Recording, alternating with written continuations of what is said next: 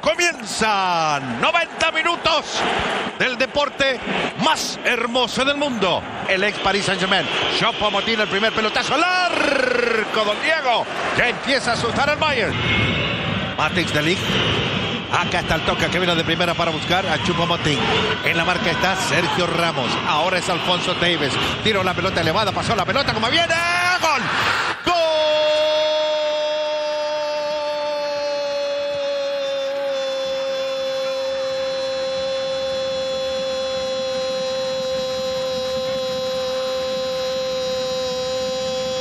Kingsley Coman, señores. 1-0. Qué buena jugada se mandó. Allá viene Musiala. Sigue Musiala que no lo toquen en el área. El toque abajo. Con una mano, señores. Seguimos 1-0. Donnarumma y el poste, Luis. Qué jugada la de Musiala. Cómo lo limpió a Nuno Méndez. Quiere viene Kylian Mbappé. Se metió en el área. Se le escapó la pelota. Salió bien ya sobre la pelota dividida. Ney le quiere pegar abajo. Desvió ese balón. Pavar. Otro pelotazo. Aquí está el toque de balón. Está adelantado Kylian Mbappé. Está adelantado Kylian Mbappé. Sigue Ney, la tiró larga para Nuno Méndez, se va a meter al área y ojo que viene dos por el costado. El toque de primera gol. ¿Cuántos son? ¿10 centímetros? Y puedes, o menos. O menos de Nuno Méndez, así que no lo grite. Paso Nuno Méndez, dejó a dos en el camino, van Kylian, el toque atrás que vino. Ya en, en cinco minutos el Paris Saint Germain ha tenido todas las oportunidades que no tuvo en el resto de la noche. Allá va Messi, falta, tiro libre señores y esto para tarjeta amarilla y se tiene que ir, sí, con doble amarilla se tiene que ir Pavar. Lo tenía que bajar, no le quedaba otra, por eso cambia la expulsión, por lo que pudo haber sido. Miró el cronómetro y dice señores no hay tiempo para más en el Parque de los Príncipes.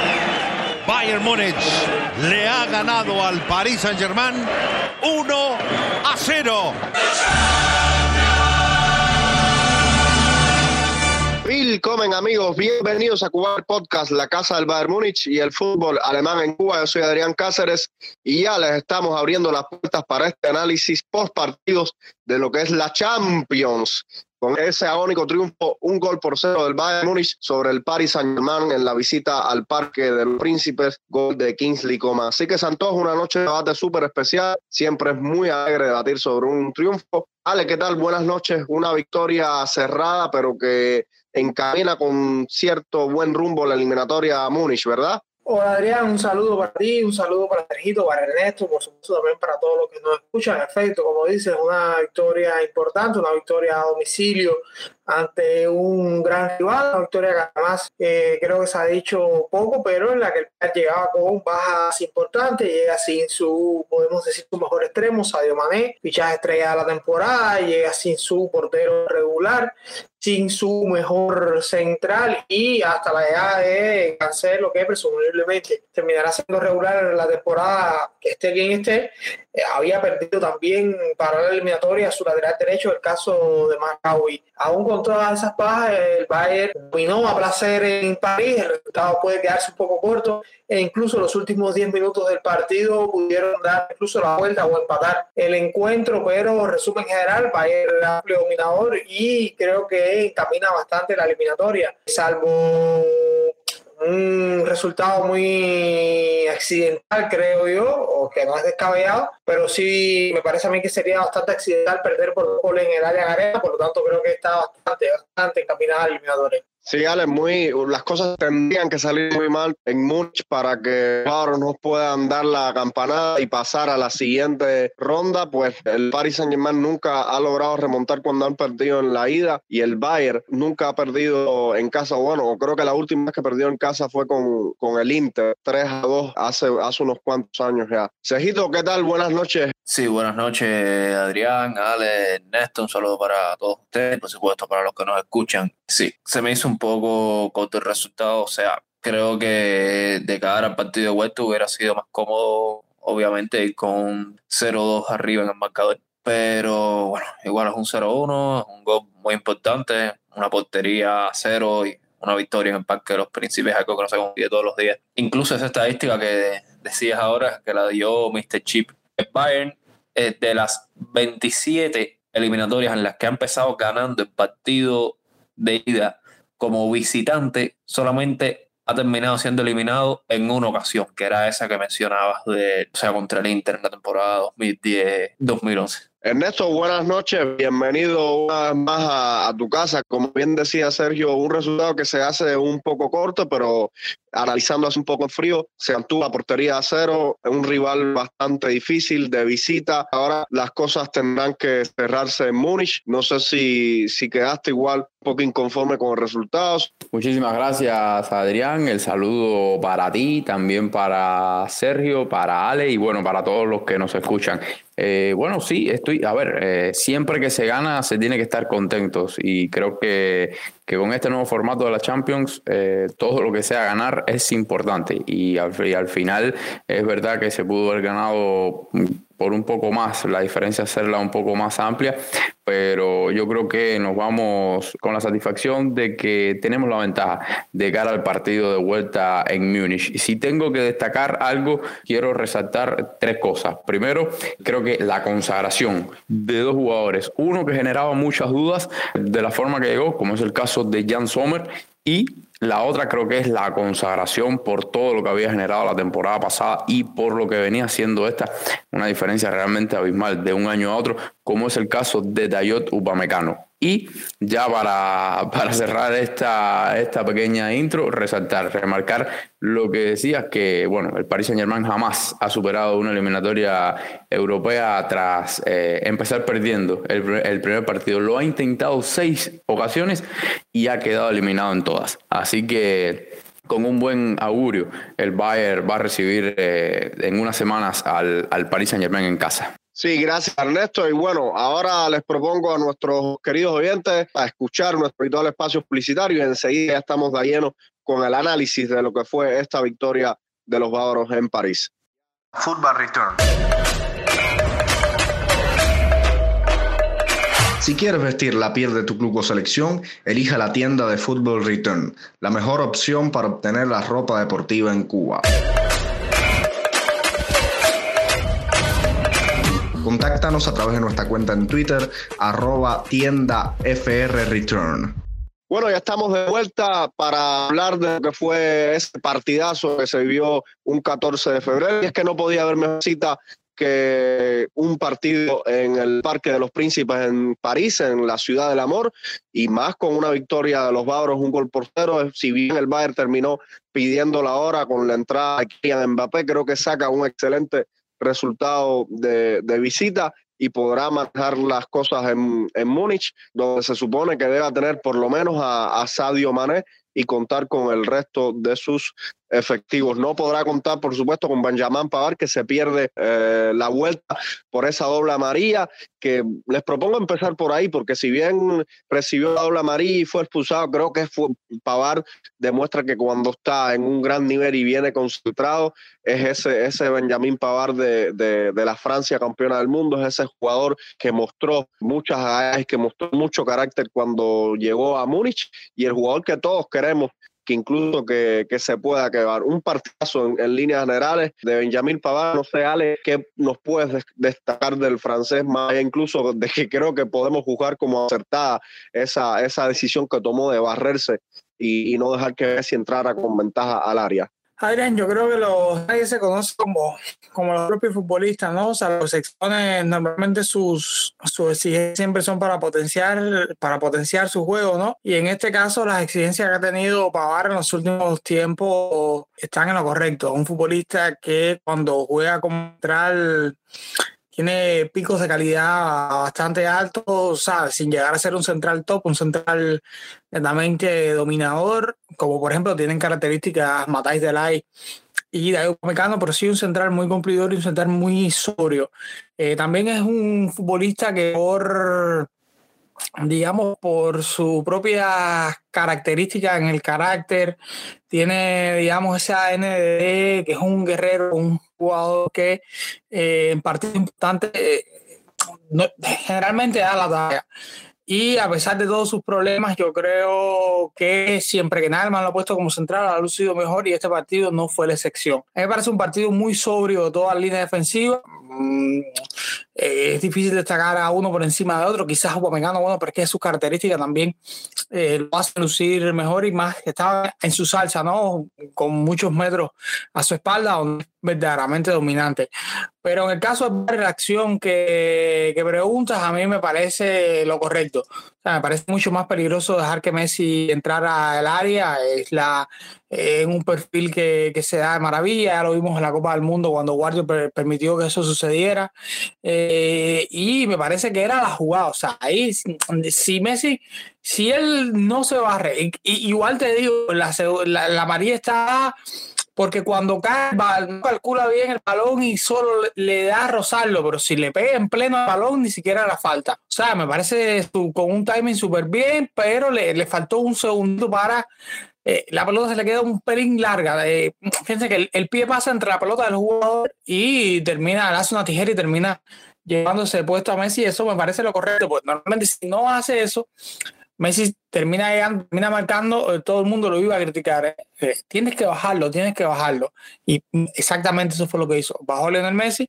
Al final, ¿qué quedaba? si hubiese sido en el 60, sí era bastante cuestionable, ¿no? Pero quedaba, fue en el 90, quedaban cuatro minutos. Así que me parece una decisión bastante acertada, bastante jugador con sangre fría.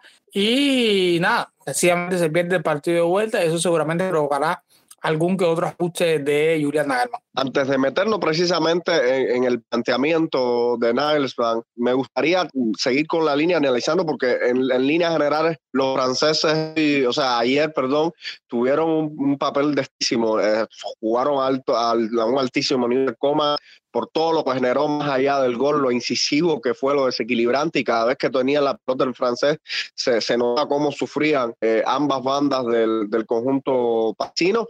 Pero Cejito, lo de, lo de Ayob, Upamecano ya viene siendo extraordinario. No solamente que está dando batalla en Bundesliga, una competencia para muchos cuestionada, sino que ante rivales como, como este, de gran potencial, es verdad que no solo él toda la defensa, pero él en particular se va asentando cada día más. Esta es la clase de partido que necesita Dayot Upamecano para seguir eh, afianzándose como ese defensor central, el cual nosotros esperamos que sea. Sí, sin duda, estos son los partidos en los que los jugadores deben destacar. Principalmente jugó como Dayot Upamecano, que incluso si analizamos la temporada pasada, que fue la temporada que tuvo esos errores bastante groseros, la mayoría de esos errores fueron en liga. En Champions siempre se comportó bien tuvo un buen torneo en la Champions y este año vamos haciendo magnífico. O sea, no solo el partido ante el PSG, tenemos el partidazo. Bueno, los dos partidazos que hizo con, ante Barcelona en la fase de Barcelona, que cuenta con un Robert Lewandowski en el ataque. Creo que está teniendo muy buena temporada de Upamecano. Dejando también de lado que, bueno, no todos sus partidos han sido muy brillantes, incluso ahora en esta segunda la temporada ha tenido algún que otro error, pero igual, al final no, no hemos terminado con un resultado, resultado negativo en contra. Y bueno, poco a poco se va viendo la mejora del francés. Upamecano es un jugador que sin duda tiene las cualidades para convertirse en uno de los mejores centrales del mundo, como mismo la tiene Matthijs Ligt, que es otro defensor que bueno, está haciendo un trabajo increíble en el Bayern desde que llegó no ha decepcionado en ningún partido, sin duda alguna se ha convertido en un muro ahí junto a Bayern. Y importante, es muy importante destacar que Bayern solo ha encajado dos goles en lo que va a Champions League, ya han jugado siete partidos y esos dos goles los anotó Victoria Pilsen. Victoria Pilsen en aquel partido en que Bayern termina defendiendo con Paul Vanner como lateral izquierdo, Tanisic y Pavard como centrales y Raúl como lateral derecho. Una defensa un poco alternativa, diría yo, en ese partido. Pero bueno, creo que es algo que hay que destacar, mantener la portería en cero en dos partidos ante Barcelona, dos partidos ante el Inter y ahora ante París Saint-Germain en el Parque de los Príncipes, creo que es algo de lo que hay que hablar metiéndonos en lo que es el planteamiento de, de que generó bastantes dudas al, dejar a Alfonso Davis en la banda, iniciar con, con Cancelo y Coman, Coman como carrilero, o sea, un esquema bastante, digamos, eh, inesperado, teniendo a un, a un torpedo por la banda como es Davis, finalmente lo corrige el segundo tiempo. No sé, Ernesto, ¿qué te pareció a ti en el momento de ver la, la alineación y la formación que puso eh, Julian Nagelsmann? Si bien podemos decir que, que, vamos a, le funcionó alguna, en alguna medida. Sí, yo al principio dudé un poco, ¿no? Porque yo realmente, o sea, eh, me llamaba la atención porque yo creo que estaba bastante cantado lo que, lo que iba a pasar eh, con, con Kylian, sin Kylian Mbappé, el conjunto parisino. Era un partido, como ustedes habían bien habían dicho en la previa, era eh, un partido con Mbappé y otro partido totalmente sin Kylian Mbappé. Y yo creo que se sabía, o sea, el guion estaba cantado, que era el Bayern, iba a tener la pelota, iba a tratar de presionar lo más que pudiera la salida del el Paris Saint Germain, tratar de mantener a los delanteros parisinos lejos del área y siempre pensé que eh, buscando amplitud por los dos carriles, tanto por izquierda con Davis como por derecha con, con Joao Cancelo, podía ser una alternativa. Eh, pero bueno, al final el planteamiento le salió bien porque pudo hacer lo mismo. Pavar tuvo un, buen partido que creo que si bien está empañado por esa expulsión, eh, no, no, se le puede quitar mérito porque realmente eh, tuvo un, un, buen partido defensivamente, sobre todo tuvo un poco, bastante raya, diría yo, a, a Neymar. Eh, luego también resaltar de forma negativa. Creo que se diluyó un poco el juego eh, por dentro con Musiala y con Leroy Sané. Ambos tuvieron un partido muy flojo. El caso de Musiala bien custodiado eh, por un Danilo que se gastó un muy buen primer tiempo, el, mediocampista portugués del conjunto del Paris Saint-Germain y un Leroy Sané que estuvo desaparecido no encontró, o sea, no, no supo eh, cómo eh, bajar a, buscar el balón, no sabía, eh, o sea, estaba totalmente perdido realmente Leroy Sané y eso el Bayern se lo empezó a sentir a medida que iba pasando, pasando el tiempo. El Bayern reiteró muy bien en la presión en ese primer tiempo, sobre todo con pues, intentando buscar el error en la salida del conjunto del conjunto parisino. Quizás le faltó ese cambio de ritmo en los últimos metros que, como ya digo, se lo podía dar o bien Musiala o bien Leroy Sané, pero eh, estuvieron realmente bastante, bastante flojos en ese primer tiempo. Luego, ya en la segunda parte, eh, yo creo que el partido se rompe con, el, con la entrada de Kylian Mbappé. El Paris Saint Germain pasa a jugar a un 4-3-3 y yo creo que eso fue clave. O sea, eh, el Bayern sigue dominando hasta que cae el gol, por cierto, un déjà vu, pero ahora del otro lado. Centro al segundo palo del, del, área del Paris Saint Germain, entra solo Kylian Mbappé y remata. O sea, yo creo que es un déjà vu de lo que se vivió en la final de la Champions, eh, con bastante complicidad esta vez, eh, hay que decirlo así, del portero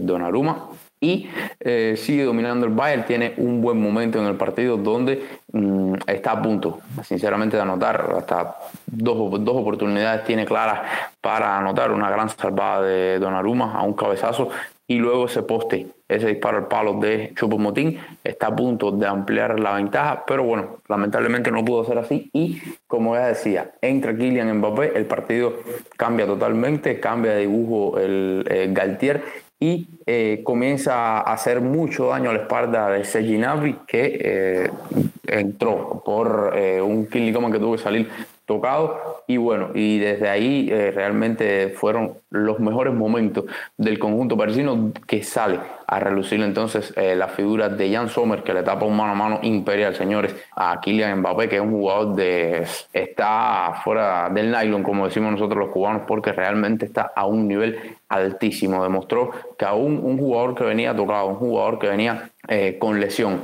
hacer eso, esos sprints que, que, le vimos hacer, incluso en el gol que le anulan, ese sprint que le saca a, a Matis Delay, o sea, es de, de, otro partido realmente. Y bueno, el, el Bayern supo aguantar en esos minutos finales. También hay que, hay que tener, muchos se están quedando, veo sobre todo en Twitter, que muchas personas se quedan con los últimos minutos de ese partido. Es verdad que el Bayern sufre, pero es un partido de octavo final contra un muy buen equipo con un tridente que por nombres quizás sea lo mejor que, es, que hay ahora mismo en el mundo, o por nombres, no así por eh, automatismos, y realmente mm, aguantó, aguantó muy bien, la defensa se comportó muy bien con un Jan Sommer que ese fuego lo supo realmente apagar en los, en los momentos que tuvo y como ya dije al inicio, resaltar el trabajo de, del portero suizo de, de Ayot Upamecano, que realmente estuvo muy bien es un central que,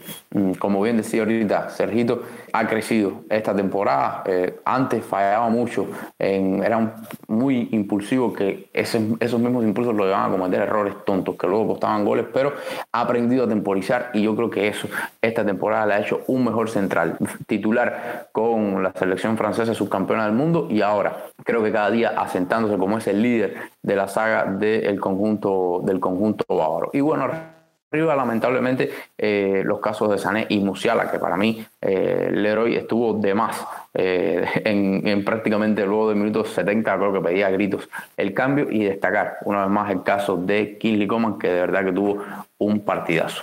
Gracias, Ernesto, por, por este análisis. Precisamente, Alejandro, no sé si la cuestión acá se puede interpretar si el, el, obviamente el partido cambia cuando el Bayern eh, saca Coman, que estaba bastante eh, tocado, y entra Kylian Mbappé, que obviamente esos 10 minutos fueron prácticamente del Paris Saint-Germain. El Bayern tuvo que aguantar, incluso no sé si, dejamos de comentar el, disparo que, que, el mismo Pavar le bloquea a Messi, que era, era, un gol cantado, porque Sommer si, si atajaba eso iba a ser algo realmente increíble. Se puede decir que el Bayern dominó un 80% del, del partido hasta ese minuto. No sé, Ale, o sea, las notas más bajas del equipo bávaro, eh, Yamal Musiala, habría que hablar un poco también del trabajo que, que hizo León Goresca, más forzado a, a, poner la pierna, a utilizar el músculo, pero en, en líneas generales no sé si, si crees que, que salió a esto,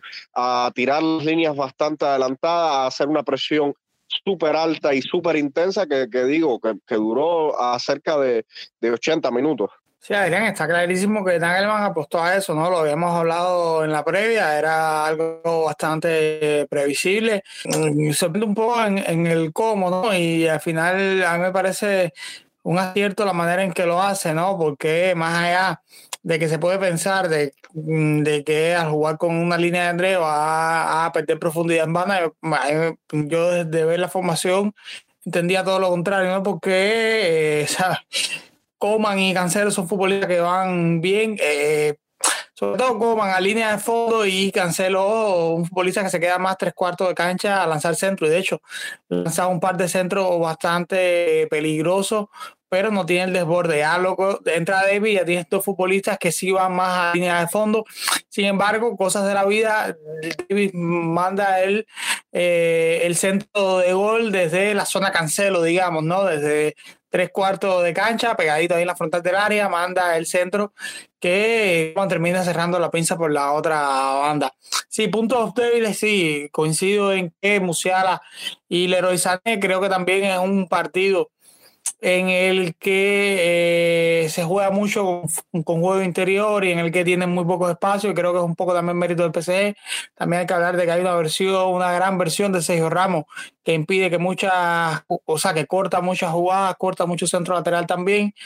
Y entiendo que a pesar del partido, por ejemplo, de Sané, Entiendo que a partir del 70, Naelma le dimos un poco la mano para, eh, para sustituirlo porque hay un contexto muy Leroy Sané. O sea, eh, el PCS está viniendo arriba, eh, es un futbolista muy rápido, pero más allá es un futbolista rápido, un futbolista que sabe hacer grandes conducciones por dentro, que son, o sea, es el tipo de futbolista que que hace daño en ese tipo de contexto y es un futbolista además con gol, un futbolista capaz de con una jugada matarte el partido. Su partido no tiene, o sea, no, no justifico nada eh, su partido, me parece un partido bastante discreto, pero trato de entender el por qué Nagelman decide dejarlo. Además, mm, yo creo que se resguarda un poco también, eh, pone a Nabri, eh, a priori hacer la labor de de Coman como carrilero por derecha, que es, una, es algo que no habría hecho, incluso en su pasado en Hoffenheim con él mismo, pero también el Bayern en determinado momento, el año pasado incluso eh, es una posición que,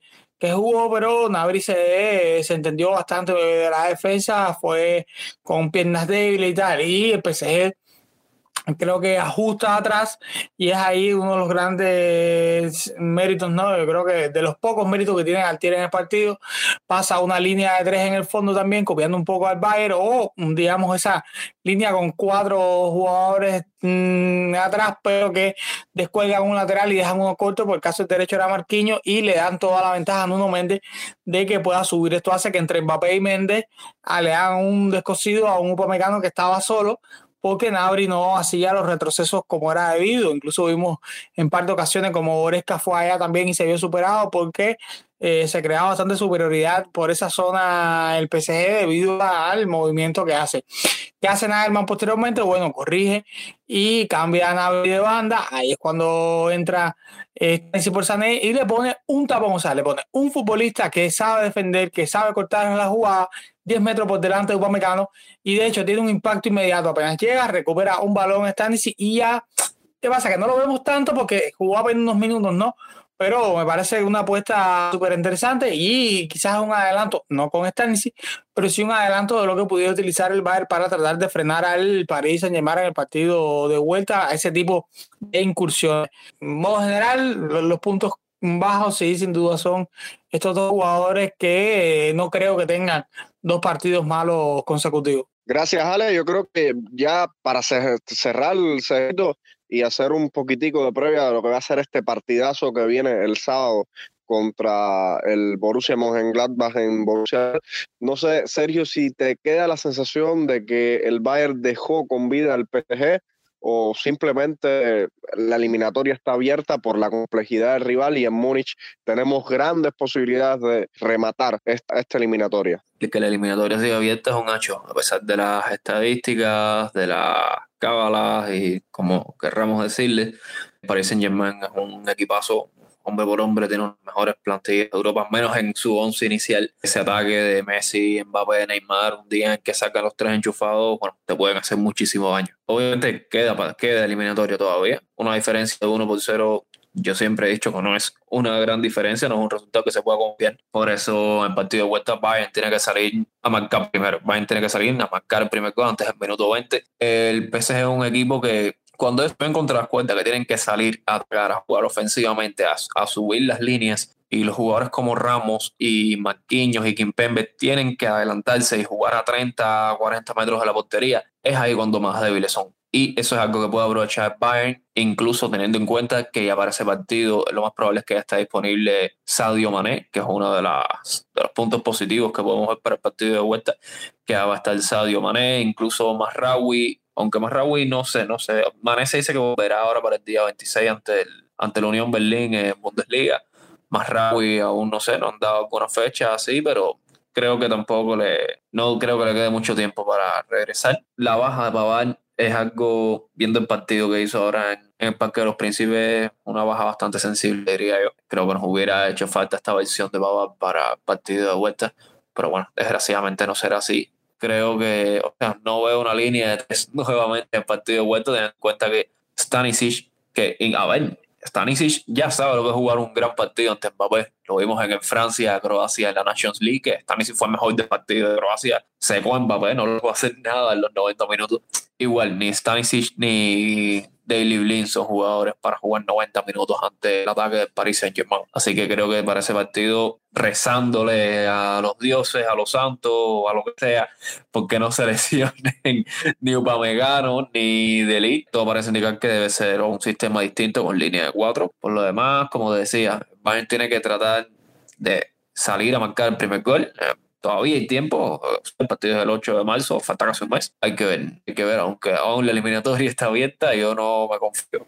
Obviamente, si no me he confiado nunca ante equipos como Salzburgo, Villarreal o whatever, mucho menos lo voy a hacer ante el PSG. Hay que jugar. Bueno, ya estaremos hablando de seguro, haciendo un poco de previa antes de ese partido de vuelta. Ahora vamos a hablar un poquito rápidamente sobre esa visita del Bayern al Borussia Park. Pues tenemos un calendario bastante exigente después de la visita al Parque de los Príncipes. Vamos hacia, hacia la ciudad de los Potros y después recibimos al Unión Berlín, que es el actual segundo clasificado de la Bundesliga. Un Borussia Mönchengladbach que está décimo en la tabla. El Bayern sigue primero con esa ligera ventaja y los de Nagelsmann creo que llegan en un buen momento anímico. ¿Qué tan importante sería lograr esta victoria, no solamente desde el punto de vista de la competencia, sino desde el punto de vista moral. No, yo creo que es un momento importante, sobre todo vamos a partir, vamos, o sea, a partir de que el Gladbach se ha hecho bastante complicado en los últimos años para el conjunto del de, Bayern. Es un estadio que realmente le ha costado bastante trabajo y las últimas visitas ahí realmente no hay un, un muy buen recuerdo. El sabor de boca amargo eh, de, la, de la eliminación eh, de la goleada que nos propinaron hace, hace poco eh, realmente está eh, latente. En segunda, yo creo que por seguir manteniendo la racha, que al final es lo importante, seguir ganando, tratar de ir mejorando siempre que se gane, siempre que que se pueda tratar de mejorar con victorias, yo creo que eso siempre es favorable. Y tratar de no perder la punta de la, de la Bundesliga, porque realmente una derrota o un empate eh, nos puede hacer perder la punta. Y, yo creo que eso mm, encendería las alarmas de una forma u otra. Yo creo que a nuestro favor tenemos que también Unión Berlín eh, juega en Europa también eh, contra el Ajax y también lo hizo el Borussia Dortmund. Así que yo creo que si hablamos de desgaste, yo creo que mm, ambos equipos, de la capital y el negro y amarillo, van a, van a llegar un poco más desgastados que el Bayern porque eh, yo creo que el Bayern tiene más fondo de armario, ¿no? Como para afrontar estos partidos cada tres días. Este es el caso de, por suerte, Ryan Gravenberg, que ya lo tenemos recuperado, que era una de las posiciones, ¿no? Que también teníamos con, o sea, que no estuvo en la pasada, en la pasada fecha, no estuvo Kimmich por eh, sanción, no pudo estar el holandés también por eh, un problema de lesión ya para este fin de semana ambos pueden estar en el equipo y yo creo que es un poco más de alternativa, aunque no creo sinceramente que el holandés vaya a partir desde, desde el inicio. Pero reitero, yo creo que ir y, ganar en un estadio que se ha hecho complicado en las últimas temporadas eh, y también aprovechar el mal paso que lleva el Borussia Mönchengladbach, que realmente es un paso bastante inestable en Bundesliga. Ale, ¿esperas algún planteamiento diferente de Nagelman con respecto al partido de Champions? No sé si sería la ocasión precisa para darle minutos a, a Ryan Gravenberg, que todo el mundo lo pide a gritos ver un poco más del, del mediocampista. Y bueno, entraría de nuevo Joshua, Joshua Kimmich en, este esquema, ¿no? Sí, yo creo que no, no va a salir con, con línea de tres, o quizás sí, no sé, habría, habría que ver. Nagelman ahora, yo creo que con la llegada de, Cancelo y con las armas que se le incorporaron en invierno y en verano, tiene una facilidad y lo ha ido demostrando en la temporada a medida que el equipo ha ido entendiendo sus sus intenciones y es que tiene flexibilidad táctica y eso le permite variar de un partido a otro. Creo que según el análisis que le da el rival, el Clapa en este caso, él entenderá cómo salir, si con línea de tres o no. Y más allá de eso, creo que los jugadores van a seguir siendo los mismos. Eh, eh, de hecho, él mismo lo decía en rueda de prensa, súper curioso. Del PCA decía, no importa si es línea de tres o, línea de cuatro el sistema, la formación no es importante, lo importante es el sistema que querramos utilizar, la manera en que querramos eh, plantear el partido más allá de, los numeritos esos que en definitiva son sencillamente esos números, disposición de los jugadores en el campo. Sí, yo creo que Graver 10 minutos no me queda claro si es de inicio, de verdad que lo, lo, veo bastante difícil. Kimi viene de un partido de suspensión y un partido ahora que juega contra el PSG, así que tengo clarísimo que va a jugar. Goreska, no sé que se sienta tocado, creo que va a ser irregular. Y si quizás minutos 60, 70 ya entre holandés en cancha, más allá de eso no creo que haya mucho, mucho cambio. Coman no debe partir por el golpe que recibió ante PSG. Quizás Nabri por él, quizás Müller de regular eh, recupere minutos para mm, refresco, para hacer rodar un poco la plantilla y los tiros van a ir por ahí, no, no espero mucho cambio y, aprovechar lo que dice Ernesto, ¿no? que el Gladbach no está en un gran momento en la Bundesliga y eso hay que aprovecharlo. Sergio, por lo menos interesante va a ser este partido y el Bayern eh, va a enfrentar un Gladbach que no tiene lo que ha sido la kriptonita de los bávaros durante, durante años. Jan Sommer esta vez está de nuestro lado, así que yo digo que mucho morbo va a haber con respecto a lo que puede hacer el, portero suizo eh, de cara a su ex equipo. Sí, sin duda Bayern se ha quitado un peso encima, fichando a Sommer. No es secreto para nadie que Sommer ha sido la peor pesadilla del Bayern en los últimos años, como, o sea, Sommer en Liga y lo ha sido Keylor Navas en la UEFA Champions League. Creo que han sido los dos porteros que peor nos lo han hecho pasar. Y, bueno, solo esperemos que ahora el sábado Jonas Only no nos haga 14 o 15 atajadas en el partido o algo así. Pero bueno, voy por lo que decía Ale y Ernesto, creo que hay que aprovechar el momento por el que está pasando el Gladbach. Aunque esto hemos visto en los últimos años que no tiene nada que ver, el Gladbach estaba pasando por un muy mal momento, el Bayern viene de golear y al final terminan pinchando ante los potros, ya sea un empate, una derrota o lo que sea. Así que es un partido bastante complicado, ya lo decía, son dos semanas muy difíciles, ahora ante el Gladbach, la semana más arriba ante el Unión Berlín, son rivales que saben cómo jugar el Bayern, saben cómo hacer daño.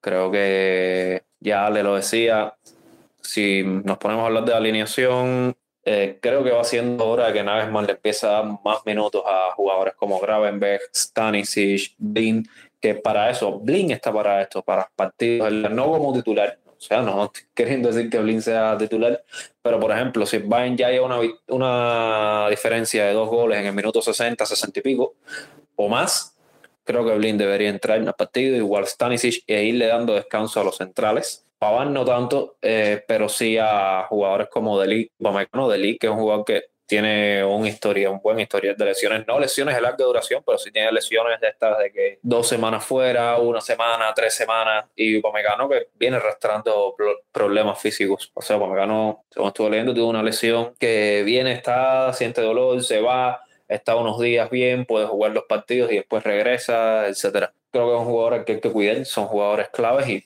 más teniendo en cuenta que Pavar se pierde la vuelta, como decíamos anteriormente. Así que nada, creo que son los centrales ahora son los jugadores que más hay que cuidar, a los que más hay que rotar y darles descanso. Y bueno, hablabas de Ryan Gravenberg, no creo que Gravenberg parta como titular, centro del campo deben ser Kimi y Goretzka, no sé qué, bueno, nada, un huevo poner línea de tres y ponga Musiala y Sané por delante. Coman es un hecho que va a descansar, de hecho lo estaba diciendo hoy, que no recuerdo si Bill, pues ese golpe que salió fue sustituido, parece no fue nada grave, fue solo un...